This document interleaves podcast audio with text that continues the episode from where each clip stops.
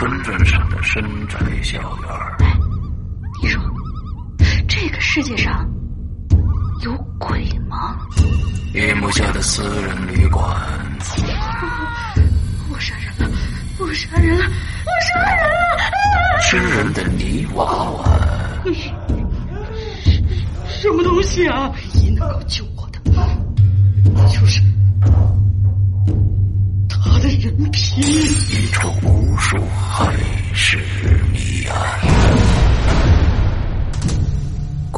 天为你带来蒋家小院，作者清水衙门，由龙鳞播讲。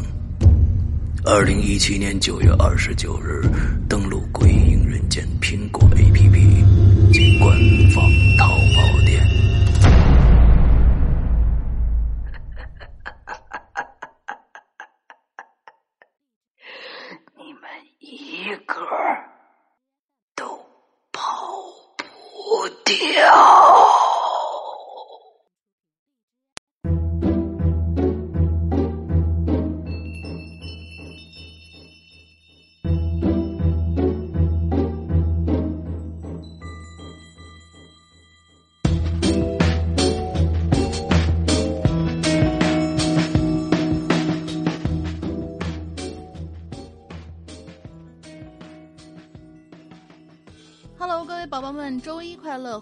收听这期的影留言。没错，石阳哥有事儿没在，然后这次又是我一个人。等一下，大家听到影留言的时候呢，有可能会出现一点点的奇怪的事情。为什么呢？因为我们这次影留言是首次在 K 站上面直播进行录制的影留言，所以我在下面会跟我们的。一些已经知道我留言通知，就是我录制通知的这些同学们进行一些互动，然后大家也可以实时的评论我的啊这一次留言的这些稿子啊，这些内容都是我们论坛上的这些同学留内容。前面的话呢，我说的比较简短。第一件事情就是我们衣服发货的事情。衣服发货的事情呢，很抱歉，我们这一次因为中间筹备了一下我们的万圣节大爬梯这件事儿啊，大爬梯那天大家已经嗨到很晚很晚了，所以呃，可能耽误了那么几天时间。但是大家不要着急，今天星期一，星期一的时候呢。工厂那边已经陆续开始发货了，大概到星期一到星期三，因为大家知道我们这次的流程非常的复杂，是需要把你的衣服不仅仅是你的型号要对，还有你的同一型号里面不同人后面刺的那个纹身，呃，呸，不是纹身，暴露了，嗯，刺绣的那些字，我们也要一一核对清楚，所以这次呢，工序有一点繁琐，有一点复杂。大家不要着急，我们大概星期一到星期三这段时间就可以完全把我们的货全都发出去了，呃，然后 A P P 上面你可以看到信息更新的时间大概是星期四到星期五，因为我这个是手动录入的，给我一点点时间，我会把单号录入给大家。嗯，下面就是 A P P 的事情，A P P 的事情这个我觉得没有什么多说的啦，这个已经唉。还好，现在我们承包给了一个有多人组成的一个 A P P 团队。前两天老大还跟我说，说是咱们的 A P P 里面有一些东西，呃，要赶紧维护，要赶紧完善了，因为我们的 A P P 马上就要来了。他给我的时间是二十来天，就是他给我承诺的是 二十来天有可能会上来，所以我们就当真的听吧。反正这么长时间都已经等了。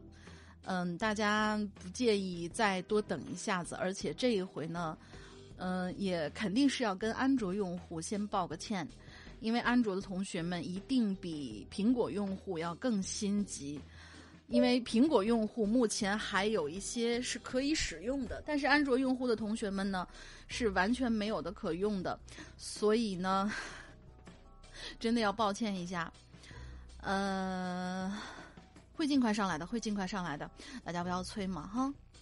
好了，前面应该就这两件事情吧。哦对，还有这周开始没有赶上我们上次跨业直播的同学，我们会在各大平台，包括我们自己的 APP 里边，把所有的呃万圣节直播那一天所播讲的故事，包括诗阳哥的一个三段的大故事，三集好像是，嗯，他那是一个三集，对，是一个三集。三集的一个大故事，还有我们的娄小楼同学，应该不是码字的这位娄小楼，是声音很好听那位娄小楼。据说他的声音是具有周建龙和艾宝良两位前辈的综合体的一个非常非常有磁性的一个声音，在现场给我们讲了一个非常精彩的周老大的故事。另外呢，还有我们芙蓉关同学给我们带来的一期访谈。另外呢，就是我自己讲了一个两集的大故事，我们会把这些故事全都更新在我们的免费平台上面。那天没有赶上我们的万圣节大爬梯的同学，可以慢慢等等那么几天，我们的 所有的故事就会更新上去了。好了，我们前面就说这一些了啊，是不是很利索？是不是很快？我看一下现在现场有多少人？哇塞！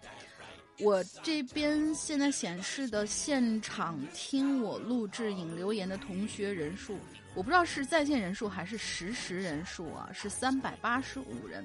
我们现在在红豆 Live，也就是原先的红豆 Live，现在改成 K 啦 K 啦这个平台。如果你经常去听一些声优去玩的这些东西的话，你一定会很熟悉这个平台。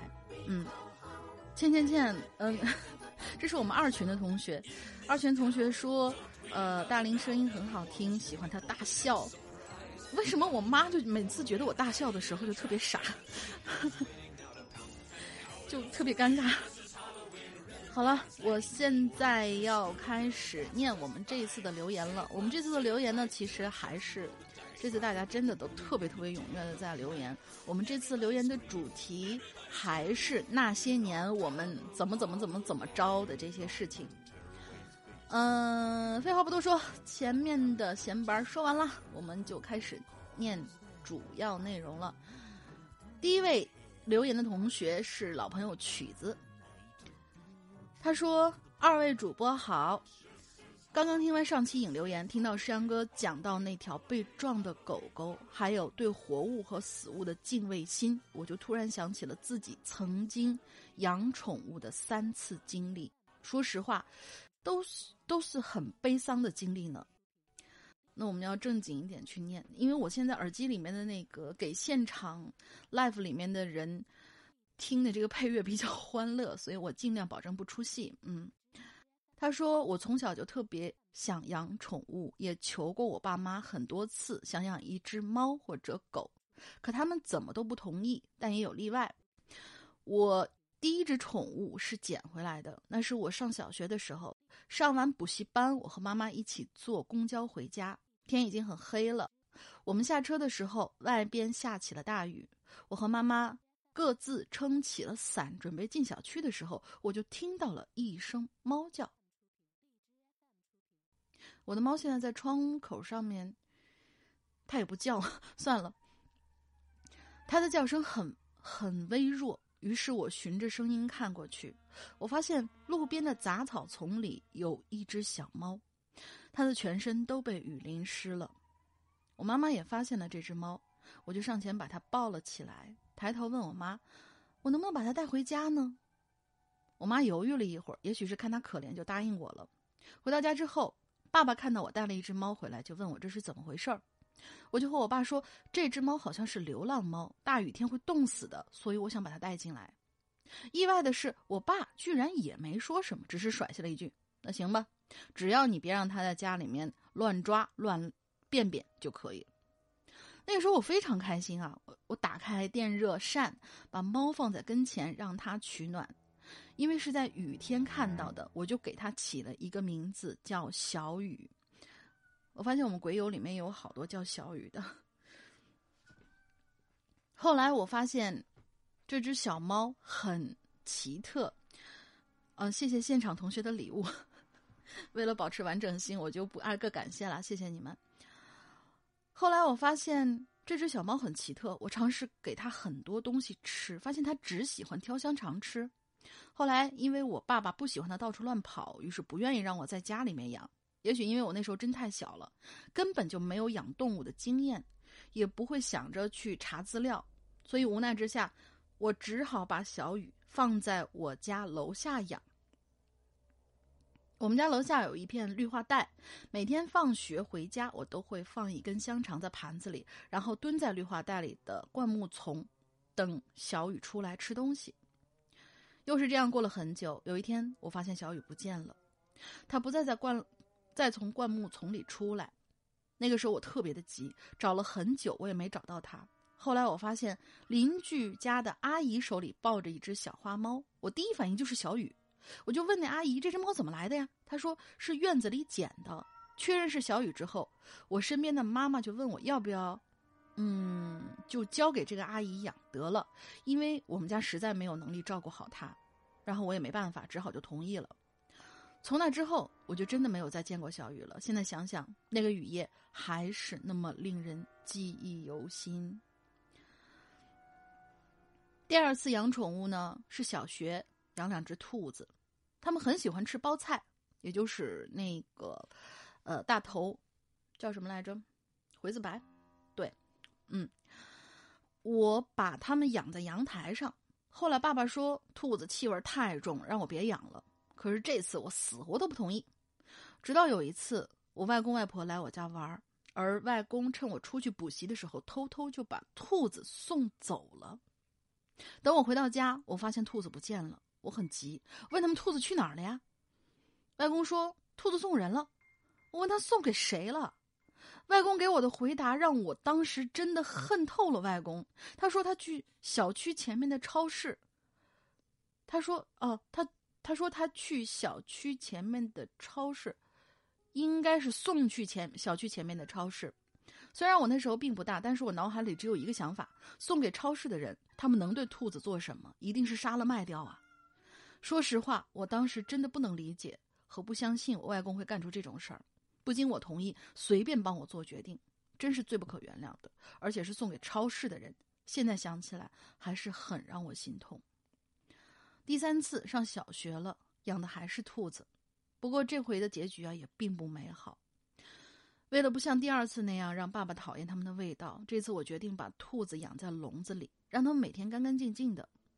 本来不会有差错的，可是有一天，我把笼子放在床边就关灯睡觉了。我每晚都能听到它在笼子里啃青菜和爬动的声音。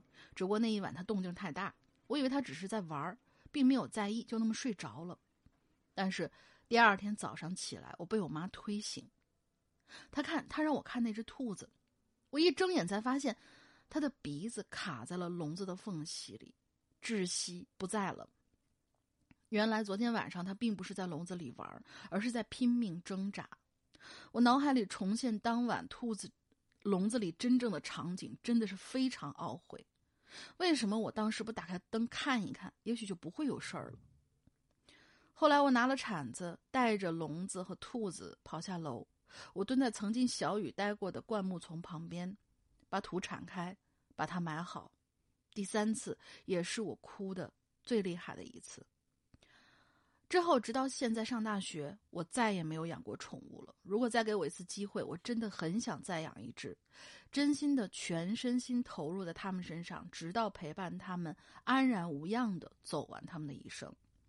P.S. 每次看到网上那些调侃死者的人，就真的很想把他们从网线里揪出来。对这些不尊重生命的人，我只想说一句：呸！真可悲。嗯。好了，这就是我们的第一篇稿子。呃，现场的同学，感谢大家！哇，现场已经有四四百多人了。你们不要再刷礼物了，我只是在，只是觉得干巴巴的念影留言也是路嘛，然后让你们陪我一起玩，这样也也比较开心。不用刷礼物了，谢谢你们大家，谢谢你们大家来玩。其实我真的觉得，因为我自己的话。养了很多动物，养了很多宠物，也是从小就非常非常想要养一只动物。我还记得我养的第一只狗狗，是我爸我妈说，如果你可以考到两个一百分，主课一个一百，然后副科一个一百，哪怕你是音乐美术，你给我考一个一百，我们都会同意给你买一只狗狗。当时没有领养这个概念，而且那个时候好像流浪动物也不是那么多。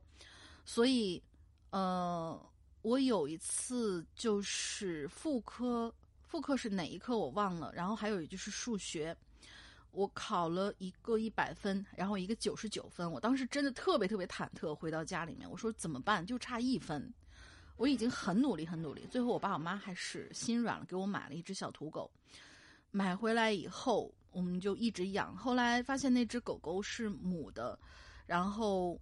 它好像跟外面的狗狗有了，嗯，you know，你们懂的。那个时候也不懂得给狗狗去做绝育什么的。后来这只狗狗就被我妈妈送给他的朋友了。他朋友有一个，对不起，我们家猫一直在外面吼，你闭嘴。Sorry，Sorry，大家，就是那只狗狗被送走以后，我只上去看过它一次，然后我抱着那只狗狗。就非要把它带回家去，搞得我很不开心，然后我妈那朋友也很不开心。最后我妈说是啊，那那就带回家，带回家待待那么一个星期，然后悄悄再送走吧。就是我觉得，嗯，我我能我我真的是非常非常能够理解，因为我从小到大可能宠物就没有断过。后来就是省地方也省事儿，养的都是，呃，小仓鼠之类的这种比较好养的动物。反正我只想说，养宠物这件事情，因为我太有经验了。嗯，首先你一定要确保，如果你年纪很小的话，你一定要确保你的家人同意，哪怕你长大以后，也要，比如说你合租，或者说是你。呃，结婚生子以后，你也一定要确认跟你一起住的人是同意你去养宠物的，因为宠物，你把它接回来，就相当于它的位置就是家人一样，你必须要对它负责任。嗯，什么找个理由就把就是一时新鲜，找个理由就把宠物送走，或者说是处理掉的这些人，甚至我们学校门口。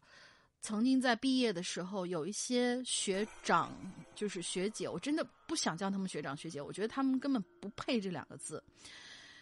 他们会把宠物丢在外面，甚至于有的是可能买，当时买的时候是一时高兴买了，买回来以后不愿意带走之后呢，他们就会干一件事情，就把那那些猫狗，就是比如说戳瞎。虐待，搞得体无完肤以后再把它们扔掉，我觉得这些人真的是超级超级可恶的。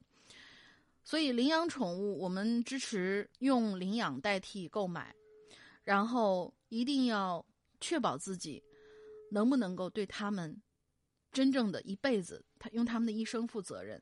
毕竟你的一生当中有很多朋友，但是你的宠物一辈子只有你。好了，嗯，下一个同学叫做叶商老哥哥，山哥龙鳞好，我是叶商，好久不见，希望你还记得我，好像挺挺耳熟的。讲一个我朋友告诉我的故事吧，标题就是《朋友在车队的那些年》，内容是这样的：这是一个跑长途的朋友告诉我的故事，他刚进单位，跑的是我们这里的青藏线路。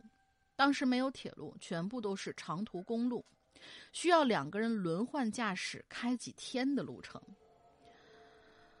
当时由于他是新来的司机，就跟老司机们组成了一队，两个人一起驾着卡车送货。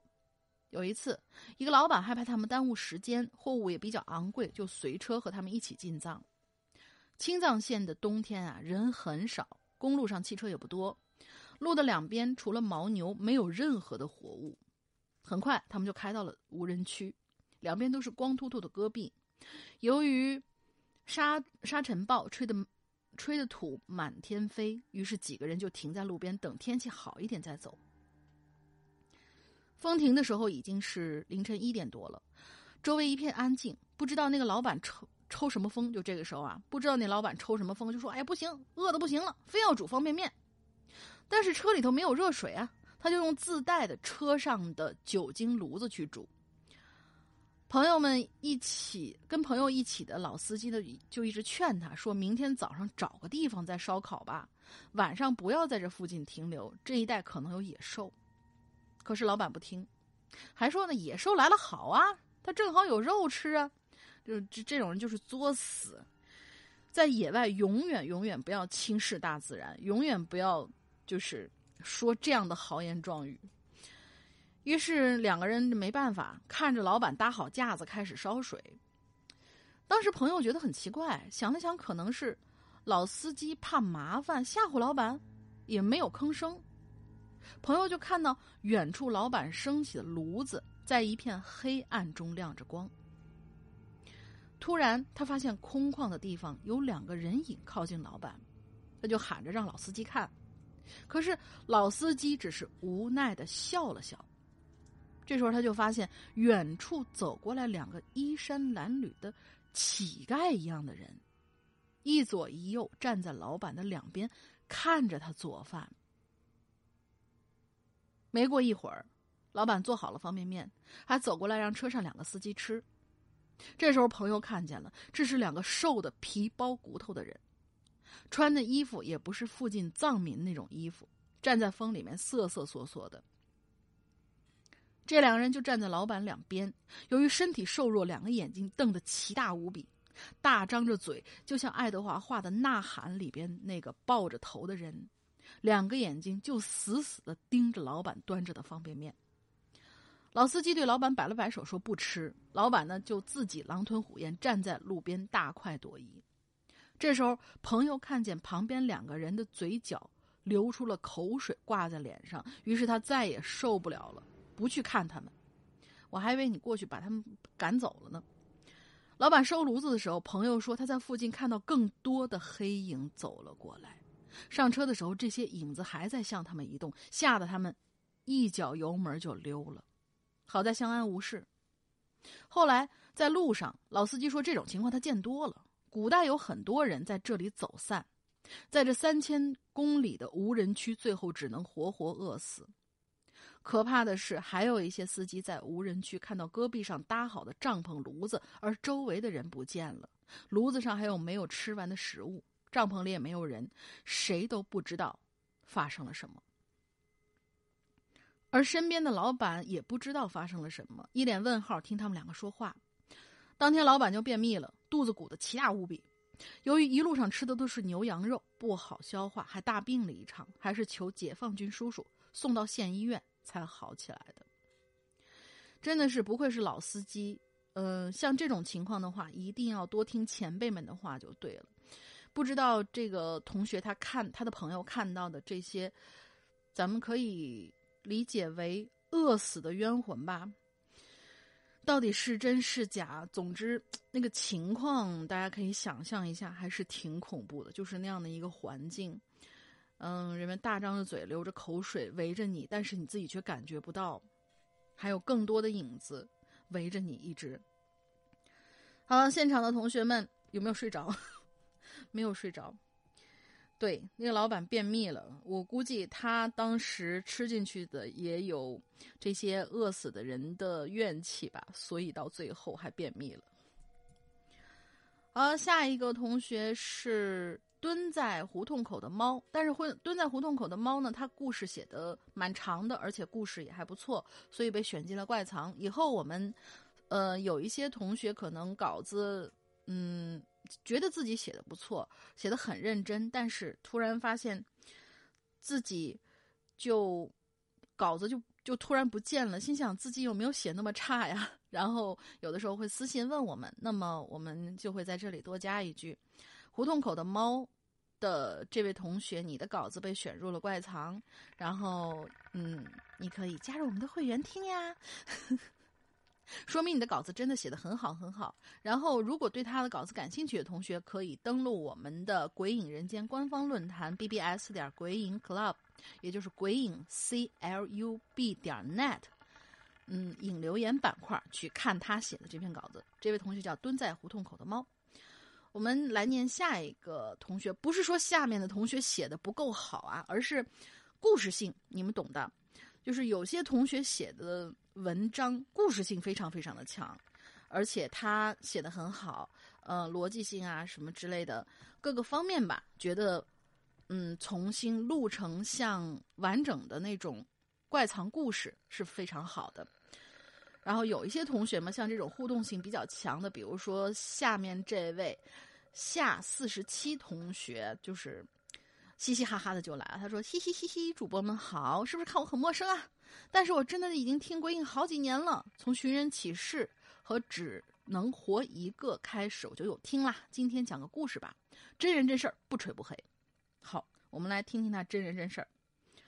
哦，谢谢倩倩倩。”我们现场同学倩倩倩提醒我多喝水。好的，呃，我还好，我其实就是录节目的时候我还是蛮能嘚啵的。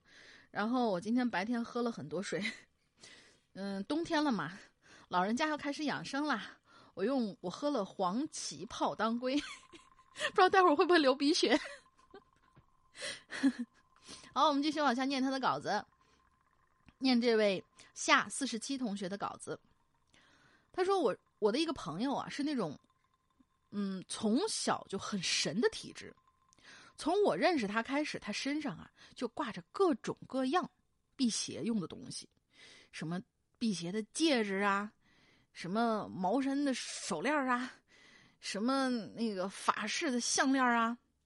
他姐姐还常年给他随身带着红豆，不知道是吃的那种红小豆啊。”也也不知道是云南产的那种相思红豆，还有那种上面带一个黑点儿那种红豆，不知道。我估计应该是吃的红豆。有一件事儿呢，是发生在我们高二那年。我们学校是全封闭寄宿的，住宿生比走读生要多得多。晚自习到晚上十点半，但是如果有人晚上要出校去补课，就可以不用上晚自习，从外面回来直接进宿舍。我们晚自习分两节，第一节呢是从晚上六点半到八点四十，中间休息十五分钟。这天晚上，我朋友晚上要出校上补习，八点就能下课，下了课他就回宿舍了。但是呢，我在上晚自习，还是班主任的晚自习，我当时真是沉迷学习无法自拔呀，手机一个劲儿的搁兜里震，我也是一点都不知道。到了第一节晚自习课下了，我还和同学们闹了一个课间。第二节晚自习都打铃了，干嘛要打我？好吧，冷笑话。班主任还是没有回来，我这时候才随手拿出手机，可能想看看几点了吧。但是明明想着刚刚打铃了吗？嗯，几点？我估计你你是能够估计到的，也就是鬼使神差的就拿出这个手机来看。反正人生的际遇的，就是这么难以捉摸。平常我一节自习课能看好多次手机，偏偏这天看次数很少很少。我打开手机就发现有好几条短信。第一条，你在哪儿？你能回来不？第二条，你为什么不回我短信？第三条。第一节自习课下了，你能溜回来不？第四条，我感觉不太妙，你赶紧回来。第五条，完了，出大事儿了。这是我朋友给我发的短信，呃，朋友给我发的微信。我感觉有点奇怪，我就想给他回个消息，因为我们学校不让带手机，所以信号弱，非常非常的弱，也不知道是不是学校自己搞的鬼。但是操场上是我们学校信号和网络最强的地方，我寻思着跟他说这是班主任的晚自习，溜了怕是免不了一顿口水教育啊。结果我就看着那个消息发送的圆圈转转转转转转了半天，还是显示了消息未送达。晚自习一下，我就冲回了宿舍，我肯定是全楼前几个跑回去的。到了宿舍楼下，我还抬头看了一眼，我们那一层都没有拉灯。我想，这这是都睡了吗？我就爬到我们那层，当时整个楼道都是黑不溜秋的，但我们宿舍另外一面就是校园外大马路，我都能听到晚上家长来接学生堵车到、堵车到处鸣笛的声音。我们那层有四十多个房间，还有几个拐弯处，每两个寝室中间就会有一个水房和厕所，所以这个楼道是非常长、非常黑的。只有安全出口的标记闪着绿光。然后我们寝室是在楼道的中间，我就跑过去把钥匙插进锁孔，结果还是失败了。我就抬头看，我这是不是走错房间了呀？一看没错，门上是我的名字。我又插两三下，这才插进去。一进门，先把灯打开，然后我最先看到的是没有拉窗帘的窗户，在外面全黑的情，全黑里面有光的情况下，窗户上映出的我的身影。然后就是我朋友愣愣的坐在上铺的床上看着我，脸上还水淋淋的，不知道是汗还是眼泪，地上洒着一地的红豆。我看着他，我都懵了。我说：“怎么回事啊？这做法都摸黑做吗？”他说：“我我开灯了。”我说：“你开了，那我刚才开的是啥呀？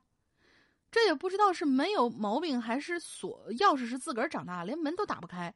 你也不知道拉个窗帘说着，我就走过去把窗帘拉上。他没说话，我就看着地上的红豆，脚躲开红豆往里走，一边问他说：“你这是出什么事儿了？”他说：“你先把门关上，然后上锁。”我说：“我还没洗漱呢。”可是看他整个人都不太好的样子，我就随时随着他把门锁上了。他就告诉我：“说你今晚没回来过吗？”我说：“没有啊，溜不出去啊，一直被盯着呢，还找我背课文了。”他又问我：“他们两个回来了吗？”女他，我估计是他的室友，两位室友。我寝室是四人间，但是是有两个是午休，哎，但是有两个是午休的，哦，就是晚上回家，中午的时候可能在这儿午休，就是也属于半走读的那种。晚上这里在这里住的只有我们两个，我说不能够吧，人家两个人又不上晚自习，放学回家跑比你都快。我朋友就说了，说我今天呀。又撞了，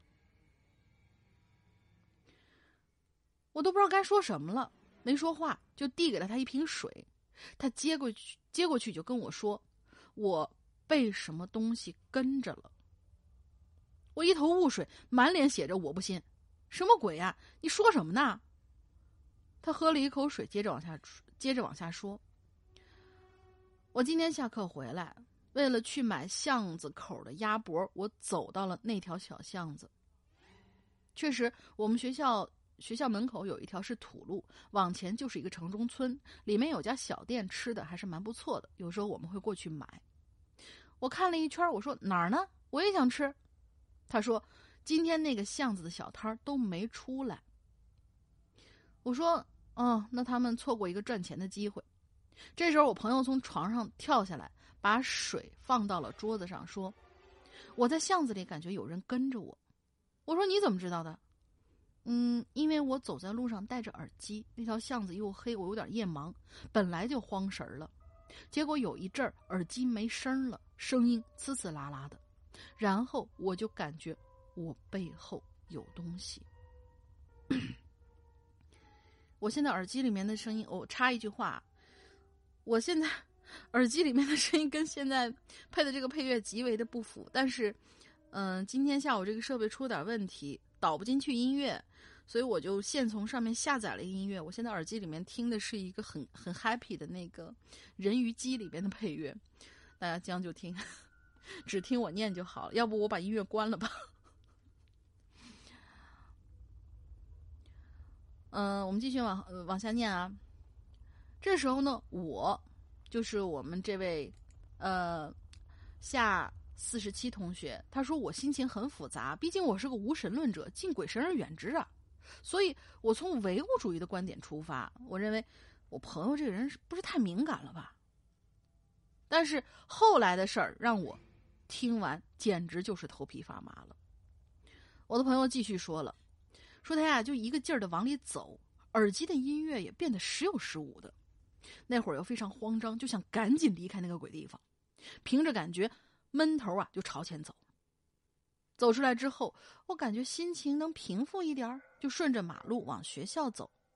耳机的声音也变得清新了。后面我也感觉身后没没有东西跟着我了。到了学校门口，就把耳机卸下来，然后就直接回宿舍。上楼的时候，整栋楼只有我的脚步声，那种不安的感觉又来了。我就爬得很快，结果还是爬错层了。我到了宿舍楼下那一层就拐进去，结果感觉不太对。嗯，到了宿舍楼下，哦，他少上了一层，结果感觉不太对，就发现门牌号上的第一个数字不对呀。比如说他在，呃，七零五寝室住。然后他上的是六零五，但是呢，他不敢回头，就走到了楼道尽头，从另外一个楼梯上来。听到这里，我觉得有点匪夷所思。一般走错楼在我们这儿是很难发生的，但是我没有打断他。我朋友就接着说：“我爬完上来之后啊，因为我们很少从后面那个楼梯上来，那是个紧急出口，楼梯间特别的窄，又有点长，我就感觉我都能听到自个儿的心跳一样。”回来之后就把门打开，把灯打开，感觉好多了。我把东西放好，但是没有胆子出门洗漱，就爬到了床上，给你发了几个微信，就是我们刚才前面，呃，听到的发了五条微信，但是你没有回，我就给你发了第一条短信。那个时候，呃，这是一个引号，朋友的话说完了，然后。呃，我们这位鬼友紧接着说，那个时候我用的是安卓机，流量每个月很少，联网还是要手动的，所以没有联网我就收不到微信。我说是，抱歉我没有看到。他说对，我知道，没事儿。然后我就爬上床了，刚上床我就听到外面有脚步声，我以为是谁跟我一起下课刚回来，我也就没在意，反而感觉有人在这一层啊，我能舒服一点。我就听到那脚步。慢慢的走啊走啊，就走远了。我就躺在床上开开始玩手机，结果那个脚步声又从他离开的方向回来了。我就觉得是不是谁回寝室拿东西啊？完了就去教室了嘛。结果过了一会儿，那个脚步声又折回来了。我就开始慌了。我从床上坐起来，来来回回就听着他走了三四次，后来终于安静了。整栋楼一点声音都没有，我又躺下，然后我就听到有钥匙插进咱们门锁的声音。我以为你看到我的消息之后回来了，还准备下床给你开门，但是只是钥匙插在门锁上，抖了抖门，不知道是不是要打开，就是有个东西插在锁孔里，在那抖门，真是把我吓得眼泪都快出来了。给你发了好几条短信，结果我这儿都显示发不出去。说着，他还拿起他的手机给我看，给我看短信的界面，显示都是红色的叉。他又说，过了一会儿门不抖了，但是没有东西从锁孔里拿出去的声音，就是单纯的门门不抖了。我坐在床上都不敢动，不知道过了多久，我感觉过了非常非常长的时间，然后也不知道是跳闸了还是停电了，总之就是没灯了。外面有车开过去的声音，我才缓过来。就抬了一下头，结果，你知道我看到什么了吗？现场的同学们，你们知道这位同学看到什么了吗？反应还挺快。阿飘是吧？好，我们来听听他看到什么了。我就跟听鬼故事一样，他就我朋友问我的时候，我还没反应过来。就看见他惨白惨白的脸，愣愣的摇着头。他说：“外面的车开过去，车灯反射在天花板上。外面可能是个新手，也可能不认识路。车开的非常的慢，就一直反射在天花板上。结果我就看到了一个上吊绳的影子，是那种只有一个。”套脖子环的上吊绳的影，搞得我也是吓了一跳，下意识的就去把我们宿舍的窗户拉得更紧了。他继续说，然后车开过去了，影子也就消失了。但是我怕害怕呀，扯了开被子我就钻进去了。突然我就听到楼上有声音，咚咚咚的一直响，我一下就吓哭了，缩在被子里发颤。结果楼上的声音一直都在持续，一直到你回来。你回来的时候没有打开门，我以为那个鬼东西又来了，吓得我差点死过去。我的妈呀！就是，对，嗯，现场同学说，嗯，有阿飘眼睛，但是我真的觉得，觉得就是不一定是什么东西，就是那种好兄弟，什么白影子、穿白衣服的女的在那儿，才是最恐怖的。就是这种莫莫名其妙的东西，什么上吊绳悬在那儿，而且灯不见的时候，这个上吊绳的影子是看不到的。这种情况下超恐怖的。嗯，我们继续往下念，最后还有一点啊，他写的挺长的。最后他可能说完了，然后听他说的我都怕了。走错楼梯，楼上有声音，这根本不应该。而且我们是六楼，我们寝室一共就六楼，楼梯到六层都到头了，根本就不会出现少上一层这种事儿。妈呀，我有点起鸡皮疙瘩了，可能是因为冻的，嗯，一定是因为冻的。这事儿完了之后，我还和他一起去我们那儿的寺庙拜了一下，希望可以散散晦气。这位姑娘现在已经在国外了，前几个月还给我发消息说她又看到阿飘了，但是情节跟这次相比就显得朴素很多了。虽然讲出来不是很可怕，但是真人真事儿经历的时候真的是非常吓人。嗯，现场的同学 不知道是不是听了音乐和我的这个说说的这个故事非常的分裂啊？因为我耳机里面是一个很温馨的一首日文歌，但是其实故事的情节还是蛮可怕的，就是这种剥离感、反差感，会让人感觉非常非常的恐怖。好，嗯，不知道这位。下四十七同学，你的这位朋友还有没有一些其他的一些一些事情？你也可以给我们留下来啊。嗯，朴素一点也没关系。我觉得你写的挺有意思的。好，下一位同学，我我靠，我这才念了一半儿。音乐不搭，对，音乐不搭。我们现场同学说音乐不太搭，因为我耳机里面的音乐是给你们听的嘛，我怕我念的太干，然后你们觉得没意思。因为我这里面不能导配乐，我今天下午还打算把咱们的那个嗯以往做恐怖音效的那些配乐都放进去，但是发现他给提供的一个临时同步同步音乐的那个网址我打不开，所以就音乐没导进去，你们凑合听。下一次我会做好准备的。好，下一位留言的同学叫大螃蟹。大螃蟹，哎，嗯，你后面这一笔是什么呢？撇，大螃蟹撇，大螃蟹，意思是你只有一个家字吗？不是应该一撇一捺才是大螃蟹吗？大螃蟹撇同学，两位主播你们好，我是谢老板哦，谢老板，我好像哎，错觉错觉错觉，我就说谢老板这个名字在哪听过？嗯，谢老板不就是应该是海绵宝宝里面那位吧？好吧，认错了啊。谢老板，听鬼有两年多了，今儿才注册上账号，以前都不明白怎么注册账号的，一直想分享一下最近自己身上发生的事儿。废话不多说，切入正题。去年初春的时候啊，我从南京回了老家，回到了老家扬州。嗯，但是不想跟家里人一起住嘛，所以就暂时先住在朋友那边，准备先找个工作。嗯，应该是毕业了吧，我觉得。嗯，或者说是辞职回了老家。有一天上午，我去面试完，朋友午，呃，朋友午饭在公司解决，我呢就一个人不想吃，就直接拉上窗帘钻被窝睡了。我是那种睡得很浅的人，但凡是有点风吹草动，我都会醒。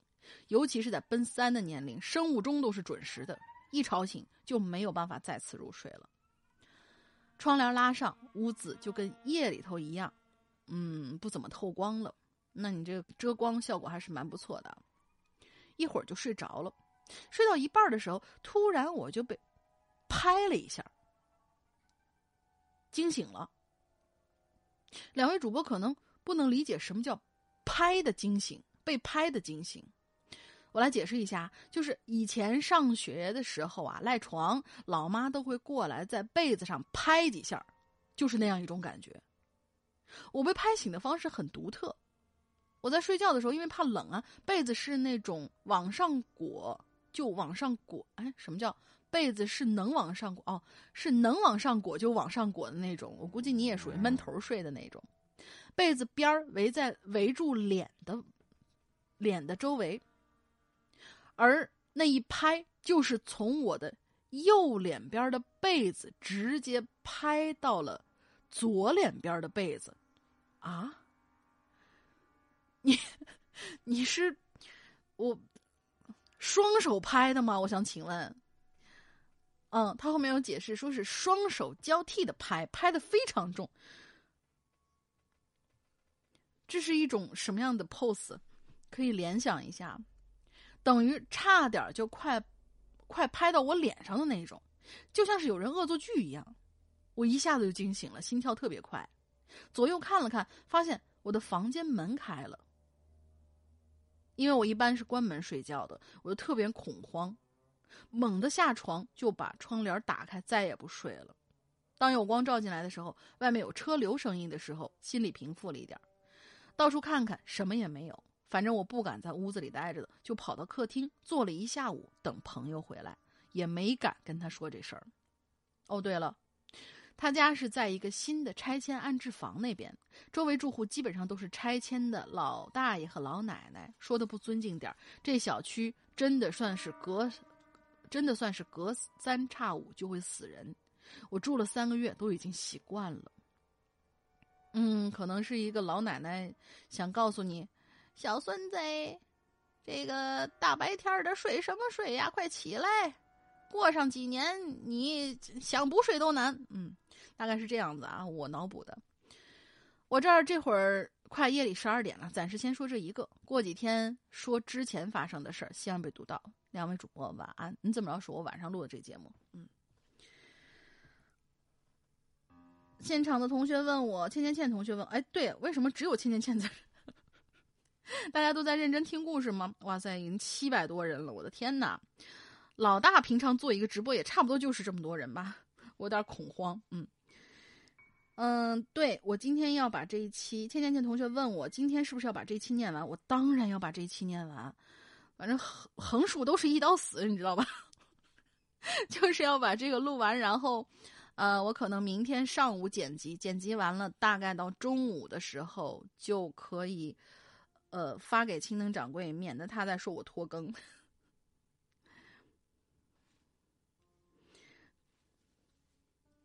嗯，我知道你们在认真听，谢谢，谢谢你们能够认真听。陈婷同学说：“我名字这么突出，一眼就能瞅到。”对你名字特别长，对一群。好，下一位给我们留言的同学是好久没见的嘉峪关，他写了两个非常，我觉得算是有点淡淡的忧伤的两个故事啊，不长，但是你可以写长一点，写长一点你就进怪藏了，因为你的这个故事的那种氛围非常适合放到怪藏里面。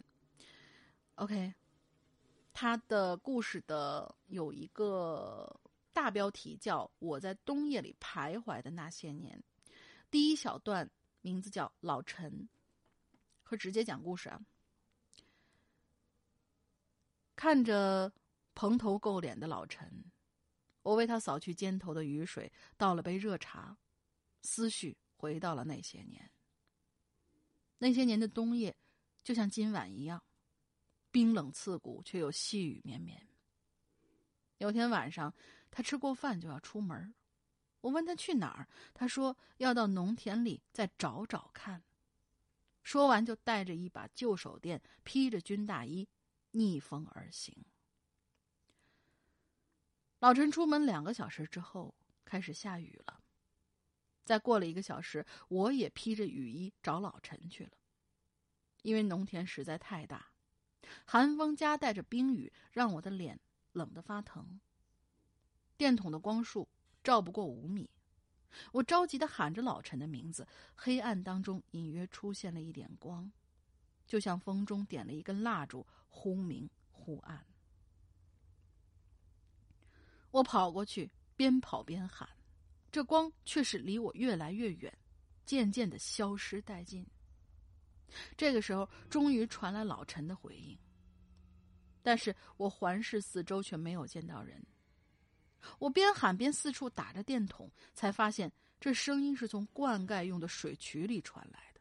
心想坏了，扒开半人高的草，跳进水渠，发现老陈在水中挣扎，身上缠着牵牛用的麻绳。好在现在水并不算深，给他松开一点绳子，就能半扛着他上去。这水实在冻得我两腿发抖。我们两个人几乎是翻滚着出了草丛，我扶他起来，他一起身就往更黑暗的深处走去。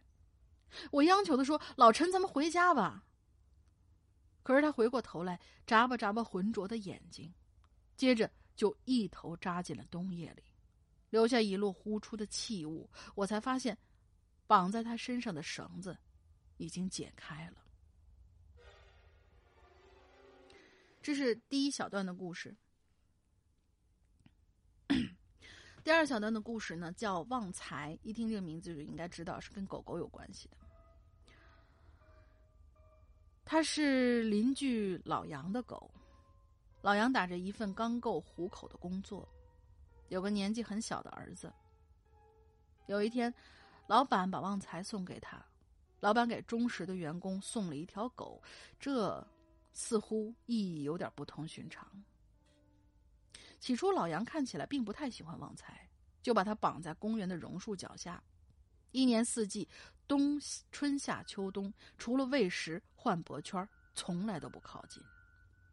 下雨了，旺财就躲在树下。刮风了，旺财就紧贴着树干。他的毛开始变脏了，声声音开始变得低沉。当我救了老陈，独自回家，经过公园的时候，旺财嘶哑着跟我打着招呼。他连一块地毯都没有，我心里一紧，走过去按住他的脑袋，解开了旺财的脖圈我希望旺财离开这个地方的人，包括我，都没有给你一个家。赶紧离开这个可恶的地方吧！旺财这才惊觉脖圈松开了，他开始奔跑，全速的奔跑，留下一路呼出的气雾。那些年有好几个晚上，我我都在冬夜里徘徊，等老陈，也在等着旺财回来。嗯，这两个故事就结束了。两个有点淡淡忧伤的故事，所以我刚才也是带着一种淡淡的忧伤说了两个，应该是说的两件，一个老人和一个狗的故事，在他的生命当中可能就像是流星一样划过，但是却给他留下了非常非常深刻的印象。我觉得这两篇，嗯，意境非常非常的好。如果你可以把它写的长一点的话。呃，单独投给我，可以放到怪藏里边去。当然，非常非常的欢迎，写写老陈的故事，写写旺财的故事都可以。然后他说：“嗯，故事结束了，那啥，我为啥换不了论坛头像？你们现在看到是一个正面的帅小伙，还是一个背影的帅小伙呢？我忘了，你可以自己去，要不要百度一下 这东西到底是怎么换换头像？我记得应该是在设置里边，对。”你打开论坛，我这里教你一下。你在界面上面，在最上面的右上方有一个设置，打开设置，左边的第二个，你会看到一个粗体的设置，第二第二排就是有一个修改头像。嗯，点进去以后，你就可以修改你的头像了。嗯，下面可以看看，呃，你换上来的那个背朝着我们的帅小伙啊。现场同学说声音断了，我在呢，我在呢。如果觉得声音有点断的话，退出去重进一下就 OK 了。对，嗯，有人问倩倩倩同学问，老陈身上到底发生什么事？感觉好伤感。我，我感总感觉这个老陈他可能是在老杨不靠近这只狗狗的时候，一直对这个狗狗照顾啊或者关心什么的。但是狗狗跑了，老陈去找狗狗，而我。作为我，我在等待着老陈，也在等待着旺财。总之，就是一个很忧伤、很忧伤的故事。我感觉，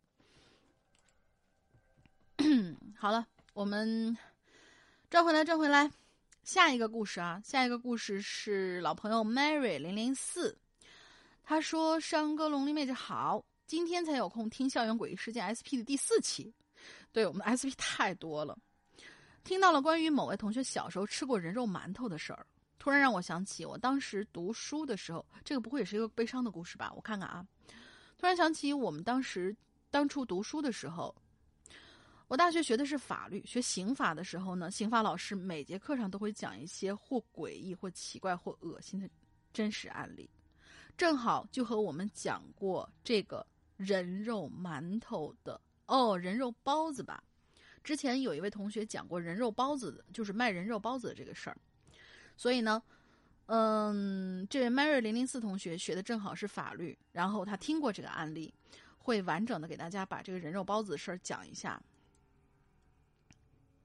话说当年有一对兄弟，哥哥是开包子铺的，而弟弟呢就是在火葬场工作的烧尸工。哥哥的包子铺呢生意一直都没什么起色，包子味道也比较一般。那怎么办？没钱进货了呀！眼看包子铺经营不下去，于是哥哥就想到：我弟弟不是在火葬场、火葬火火葬场，不是火葬场，嗯，火葬场工作吗？那就偷偷弄点不要钱的肉呗。总比包子店关张好吧？于是哥俩就商量之后，就开始用火葬场偷割死人肉这种方法来继续经营包子店。没想到这用了人肉包出来的包子特别的好吃，特别受欢迎，每天供不应求，包子铺的生意也是好到飞起。就这样经营了相当长的一段时间，突然有一天，他们用人肉包包子的事儿就爆发了。爆发那天是这样的，他弟弟一般呢都会在遗体告别仪式之后，尸体再次被推进焚化炉前这段时间进行割肉，通常呢会在大腿和臀部取肉，一方面这两个地方肉比较多，一方面不太能够看得出来。可谁曾想啊，这一天来的是个两百来斤的大胖子。当时遗体告别仪式已经结束了。由于死者的舅舅在外地工作，没赶上遗体告别，所以提出要求，希望能在焚烧之前最后看一眼。而舅舅和这外甥关系特别的好，所以悲从中来，就扑到尸体身上痛哭。可谁知道一扑上去，哎，空的。这时候才发现，大腿和臀部这儿的肉啊，早就已经被割掉了。当时啊，就一下就炸了，当场报了警。警察过来之后，就控制住了弟弟，进行了就是包子包子店主的弟弟啊，进行了紧急的审讯。那弟弟当然是一五一十都招了。于是警察又赶到哥哥店里，把哥哥也抓起来了。不过在起诉罪名的时候啊，就遇到问题了。你说这算是杀人犯法，可是这割死人肉没有刑法条文管呢，这怎么起诉呢？还好当时有七九版的刑法。有几个比较有名的口袋罪，比如说流氓罪、偷鸡倒把罪、反革命罪之类的，所以最后兄弟两个人就以偷鸡倒把罪起诉判刑。应该有一个亵渎尸体罪吧？我记得，嗯嗯，我们继续听他往下说啊。不过呢，这个案子对于新的刑法修改也是有一点推动的。现在我们使用的九七刑法。就是增加了对于尸体犯罪的刑法条例，就是现在我们知道了侮辱尸体罪。OK，是九七年，是一九九七年的时候制，应该是一九九七年这个制定的刑法。嗯，哎，哦，一九九七年制定的刑法就是我们所熟知的侮辱尸体罪，在这这一步的刑法的时候就正式被立法了。好的，那么我们就在这里留一个进群密码吧。侮辱尸体罪是哪一年的刑法被正式确立的？对，明早起来，Two Days 同学，明早起来你吃食堂的素包子吧。好，我们继续把这个念完啊。他说好了，案例说到这里，想当年我真的好喜欢上刑法课，因为每次老师说案例都特别带劲儿。我们老师也是。呵呵呵，现在想起来这些案件还有点意思，而且让人相信一件事：天网恢恢，天网恢恢，疏而疏而不漏，做坏事总会被发现的。没错，所以，诸恶莫作，勿以恶小而为之，真的是要时时刻刻提醒自己才是。嗯，好的。嗯，现场同学说让我讲完这个故事休息，不用了，还有最后一个故事，马上就完，也就一两千字的样子，念完我们就彻底休息，我再可以跟大家再唠一唠，喝口水之后呢，再结束。也感谢大家陪了我这有一个来小时了。嗯，如果大家喜欢这种形式的话，以后我可以经常，如果我一个人做引流言的时候，我就不孤单了。不过我一个人做引流员的时候比较少啊，大家可以期待一下我师傅每次做引流员的时候自己出去放风。嗯，好，最后一位同学是李帅，他他非要写拼音，每一次我都按照英文那个，就每次都把我卡回来。就是李帅八五五六同学，我好像记得他的一个稿子有进过怪藏。向两位主播问好，我又来留言了。我并没有被穹顶之下那一期没有念到我的留言是打垮，其实是你的，呃，其实应该是你的稿子进入了怪藏，应该是啊。实在是很喜欢二位的节目，所以有合适的题目都会来留言。下面呢，我还是要讲一个我在日本留学那年发生的一件怪事儿。在语言学校的时候，大家都是半工半读，在外面租房子住。由于日本节奏太快了，只能住在学校旁边，节省上学时间。嗯，只能住在学校旁边。逗号，节省上学时间是每一个同学的心愿。我当时班里一个沈阳的女生介绍给我一个房子给我，说是走路三分钟就能到学校，也非常便宜。但是呢，反正我没等她说完，我说啊，可以可以可以可以，介绍给我，介绍给我。她说就是这房子不大干净。至于这房子是怎么个不干净法，是那种不干净呢，还是那种不干净呢？我们听听他到底怎么说。他说呀，就是房子太脏了。反正经他介绍，我见到了那个房产经纪人，是一个日本的女人。我和我们班的女同学还一起请那个日本女人吃饭。吃饭的时候，经纪人介绍说，这个房子啊，是一对中国留学生情侣留下的。他们俩还在楼下散步，被警察询问查看外国人登陆证结果发现签证到期，就被遣送回国了。所以在被抓之前，屋子里所有东西都被封存了，封存了好几个月。这几个月是停电状态，那就相当于当天的剩菜剩饭、生活垃圾哦，是那种那种不干净。嗯，生活垃圾，冰箱里所有东西和屋子里所有食物全都腐败了好几个月。好几个月之后，那对夫妻的重要行李才被打包邮走。具体怎么回事，他也没详细太介绍。得，我一听就明白了，这是一个名副其实的脏屋子。这种脏屋子还好，别是那种脏屋子，就那啥了，大家懂的。所以别别的楼层十七万一个月的租金，这个人只收我七万一个月，哇，十七万一个月。我当时是有点犹豫的，但是想想打扫之后能每天比别人多睡半个小时、一个小时左右，我当场就答应了。之后呢，我就跟一个哈尔滨的哥们儿，我的好朋友，准备开始大扫除工作，然后就合租进去，还两个人合租，每个人只需要掏三万五，我的天哪，太省钱了。接下来我们跟着经纪人上了七楼电梯，他打开门，没有太多介绍，说了一句。哦，那个伊斯马斯就捂着鼻子出去了。我和我的哥们儿戴上手套，戴上口罩，戴上吸尘器，就带着扫除工具吧，反正能带都带了。但是，一开门也被这恶臭味呛得够呛。往里面一看，我的 F 啊，Holy 那个啥特呀，什么什么什么 F word hell 啊，我可以后悔吗？不可以，因为定金交完了。放眼望去，不仅仅是满目疮痍，简直就是地狱呀！墙上是各种各样的虫子，地上是密密麻麻的虫子，天空中飞的也是花花绿绿的虫子。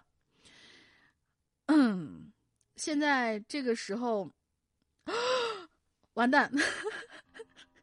直播现场老大进来了，完蛋！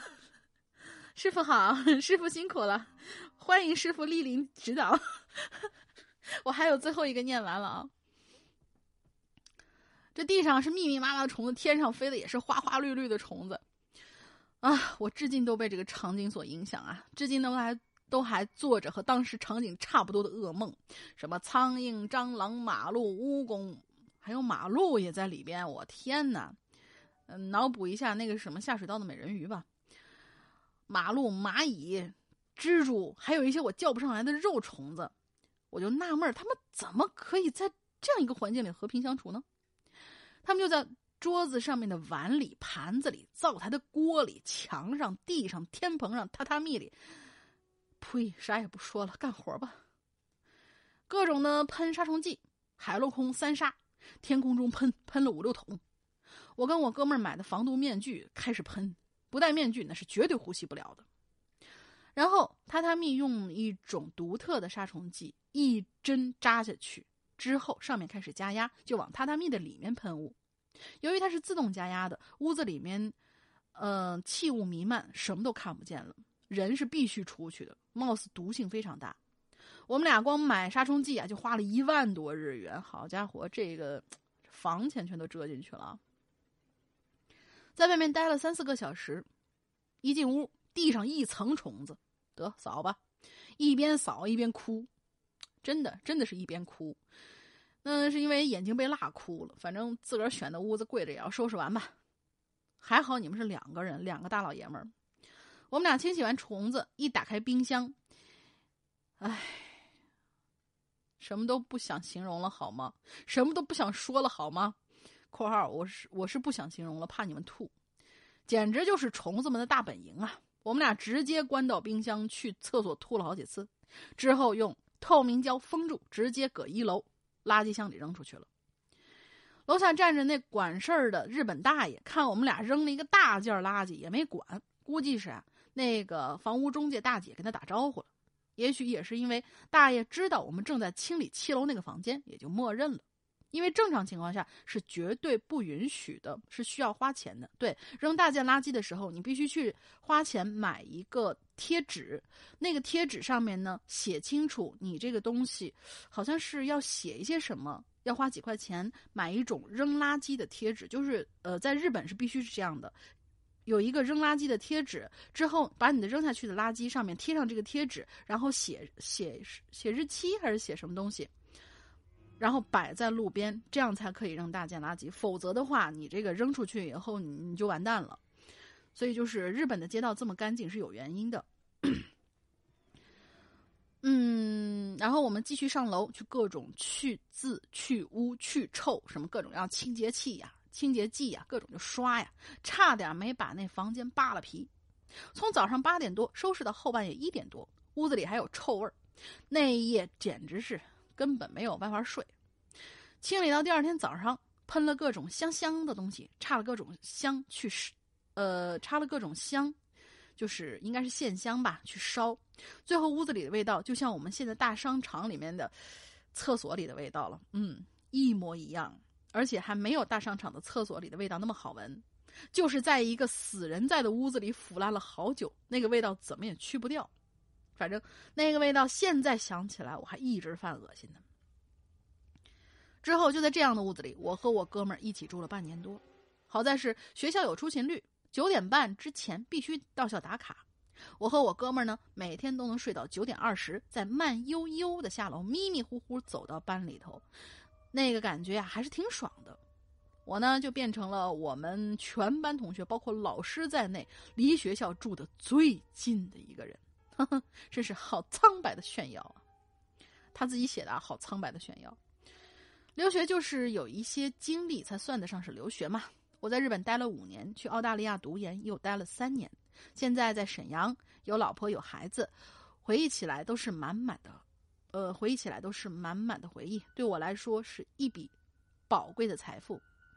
故事讲到这儿，大家都在想：这这一张一个脏屋子，你收拾干净了，这算什么怪事儿呢？哼，其实啊，我想说的是，是我在收拾屋子的时候，在收拾卧室衣柜的时候，有很多男女主人留下的衣服都被虫子已经刻了，还有他们很多日用品和便签儿。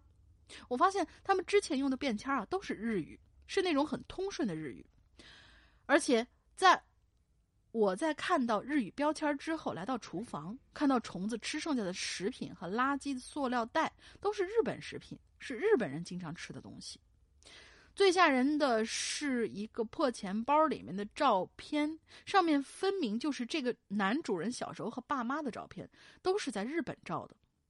不用我问为，不用问我为什么，我就是能够分辨出来，这个屋子里根本就不是中国留学生被抓走了，而是一对日本夫妇或者情侣。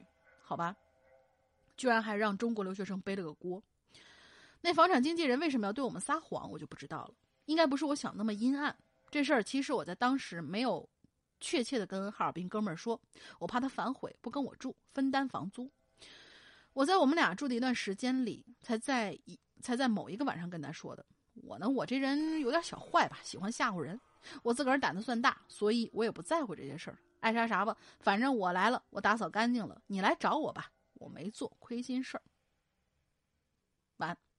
也就是说，这房间不是中国留学生那个什么的，有可能是两个已经不知道怎么着挂掉的日本夫妇，现在失踪了，留下的一个房子，所以才是这样的一个。哦天呐，脑补脑补了一大堆那种各种各样的什么灵异咒啊，什么呃莫名其妙消失的鸡皮疙瘩系列这样的恐怖片啊。嗯，好吧，最后的最后才是真正恐怖的地方。前面都是一些视觉刺激，后面就是心理刺激了。我们的李帅同学写的还是不错的，希望你多多跟我们分享你的留学经历。好了，我们现场刚才已经说了啊，我师傅来了，我也是刚刚低头一看，我说嗯，怎么突然出现“逆徒”俩字儿？然后我完蛋，“ 逆徒”俩字儿。我就知道，结果一看沙十一同学，就一定知道是老大进来了。呃，现在我们我不知道是是来过的人数还是在线人数啊，一千零六人。然后老大问我为什么不露脸，退票退呀，退呀。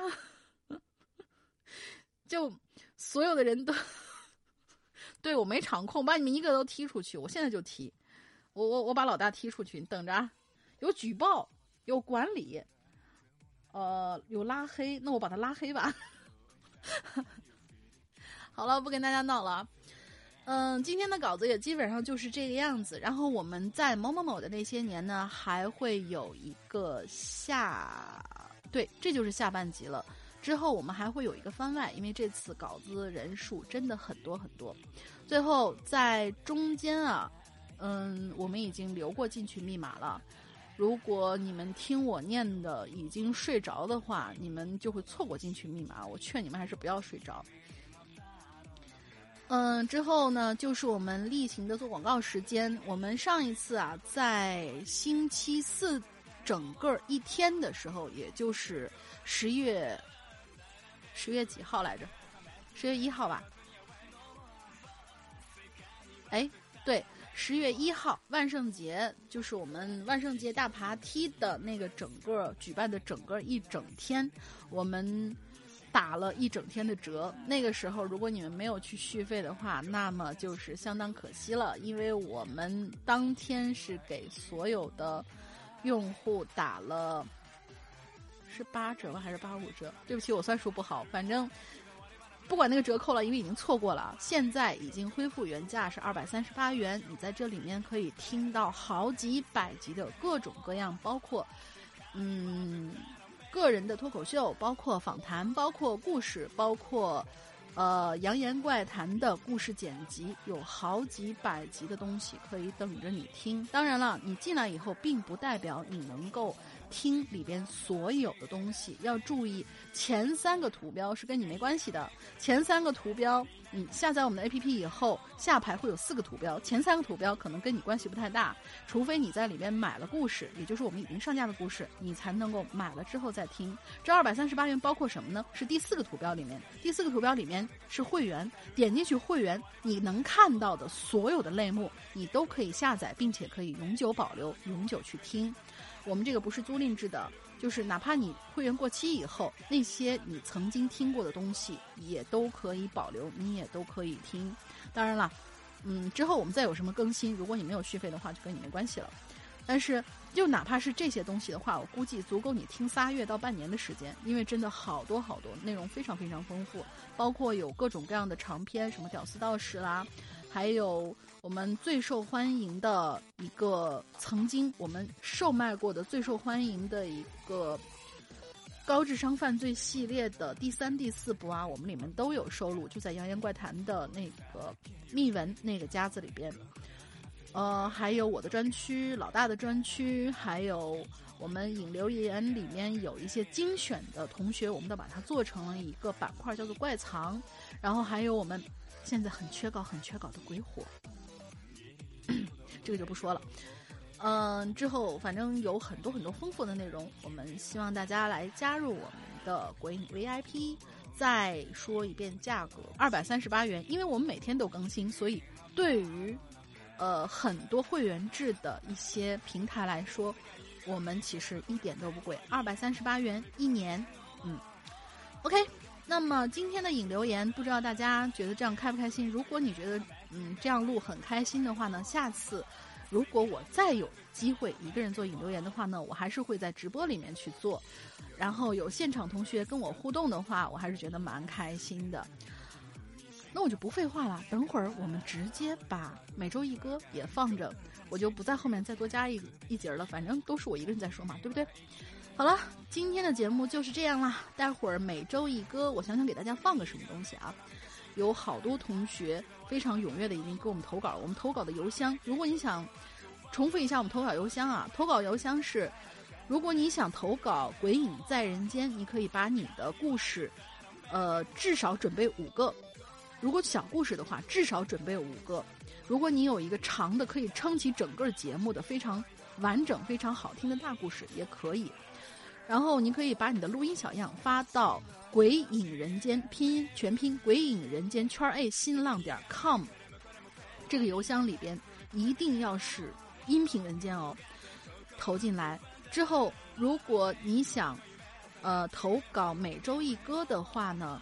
可以投稿到另外一个邮箱，另外一个邮箱就是“鬼影全拼 S O N G”，也就是“鬼影 song”，六六六圈 A 新浪点 com，一定要加上这个六六六，否则的话那个不是我们的邮箱。我也不想加那个六六六，但是我发现“鬼影丧这个东西已经被不知道谁给注册了，所以就“鬼影丧六六六圈 A 新浪点 com，就是你可以投每每周一歌。嗯，好了，基本上就是这样了。这周的节目就是可以结束了吧，师傅，我节目可以结束了吗？呃，师傅，你还有什么要说的吗？呃，没有要说的话，我我就呃，对，把那那点剪了不播，对，把那轱辘掐了，赌一包辣条，老大一会儿去唠叨你。好的，我会把那句话剪了的，你 不要打了，那句话剪了刷屏了都已经。好了，嗯，这期很没溜的，我一个人的引留言就这样了，也蛮长的。我发现我唠够了一个半小时，我真的唠够了一个半小时。我一个人可以唠够我们两个人的长度。好了，呃，那么这期影留言就这样啦。我的特点就是永远做不完的 ending。嗯，就这样啦。祝大家这周快乐，开心，拜拜。